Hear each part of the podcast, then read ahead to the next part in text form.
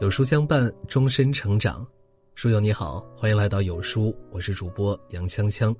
今天为你分享的文章是：这样回你微信消息的人，请深交一辈子。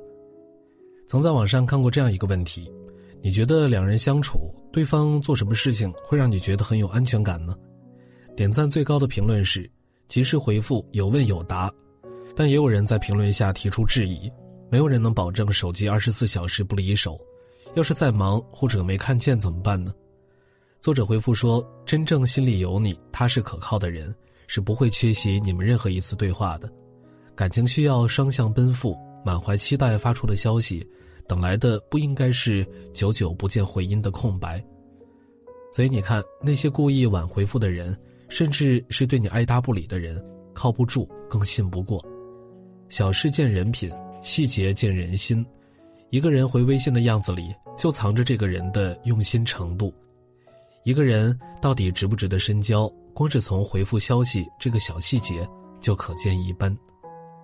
上周约了几个好久不见的老同学一起吃饭，老刘原定要出差，听说我们要聚一聚，二话不说的就开车过来了。我们这些人一毕业后就各奔天涯，这次好不容易能聚上一回，大家总是有说不完的话。正聊到兴上，老刘的手机却一直传来震动的声音。老刘一边说着不好意思，一边赶忙拿起手机回消息。有朋友看到后开玩笑说：“怎么着，我们这一群人在这儿还没有一个手机有吸引力吗？”老刘笑了一笑，解释道：“这个人发来的消息，我可舍不得不回。”说着，他打开了微信外放，手机的另一端传来了一个稚嫩轻快的声音：“爸爸，你什么时候回来？爸爸，你吃了什么好吃的呀？”而老刘丝毫也没有觉得不耐烦，耐着性子回答了手机那头的所有问题。老刘说：“这些年在外打拼，甭管多苦多累，老婆孩子都没有抱怨过他一句。他也不忍心看着家人总为他悬着一颗心，所以每次他都回复。”听了这话，我们一桌人心里都挺触动的。说实话，这世上没有看不见的消息，只有不想回复的人。心里有你的人，对你永远都不忙，就像傅首尔所说的：“闲情，闲情，情都是闲出来的。倘若忙中还有情，那就是真情了。”人和人之间永远都是相互的，热情给错了人就是一种打扰，真心给错了人只会换来满心遗憾。和真正在乎你的人在一起，所有付出才能换来同等的重视。邦达列夫曾说过。人类一切痛苦的根源都源于缺乏边界感，人和人走得太近是一场灾难。那些好的关系都自带边界感。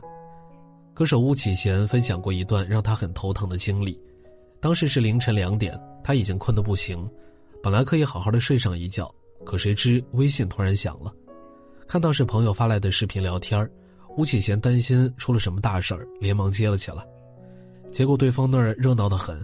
老吴啊，我们在 KTV 唱你的歌呢，你听。吴启贤被这么一闹，顿时困意全无，但嘴上也不好责怪什么，只好挂断了电话。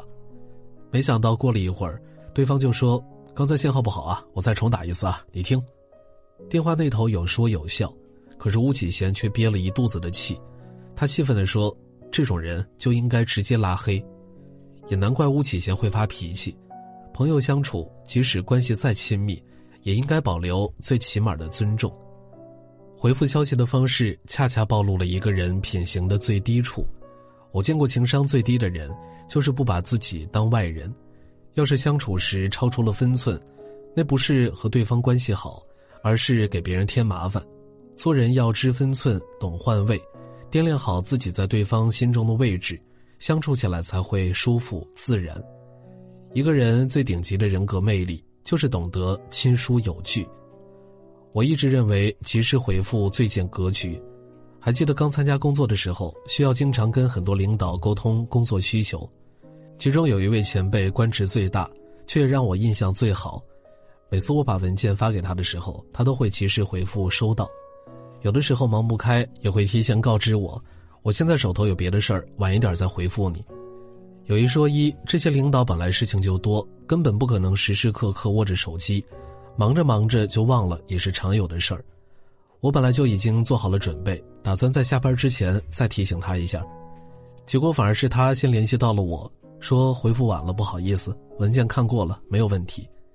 整个工作期间，凡是遇到和他交流的时候，我心里不仅觉得踏实，更觉得自己得到了尊重。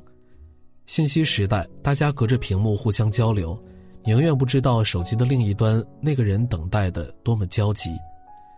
有的人第一次不回复，你问他说没必要；第二次不回复，一问说自己忘记了。我们不得不承认，让人放心是一种能力。一个收到后回复的人，做事情有责任感。对待人有包容心，值得深交。收到两个字虽然简单，却暴露出一个人是否会有更长远的发展。伏尔泰曾说：“使人疲惫的不是远方的高山，而是鞋里的一粒沙。”也许有人会觉得回复消息这件事儿有些小题大做，可要想看清一个人的本性，恰恰要从这样的细节入手。毕竟我们的生活充满着琐碎的日常，友情也好，爱情也罢。能把握住细节的人，才能掌控住人生。收到回复的人身上有一种真诚靠谱的魅力，言语有度的人相处起来带着亲切自然的气场。点亮再看，往后余生，愿我们都能遇到灵魂契合的人。